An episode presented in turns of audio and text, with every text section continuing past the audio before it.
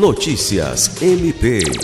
O Procurador-Geral de Justiça, Danilo Lovisaro do Nascimento, assinou na segunda-feira, 16 de dezembro, a portaria que institui, no âmbito do Ministério Público do Estado do Acre, o grupo de trabalho para acompanhamento das repercussões estaduais dos fatos ocorridos em Brasília no último dia 8, que culminaram com a prática de atos de violência e destruição dos prédios do Congresso Nacional, Palácio do Planalto e Supremo Tribunal Federal.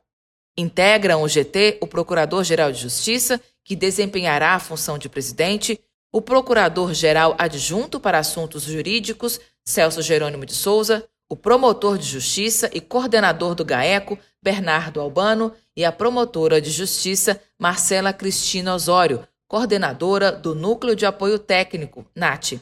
Se necessário, o grupo de trabalho contará com apoio das demais unidades do MPAC. Alice Regina, para a Agência de Notícias do Ministério Público do Estado do Acre.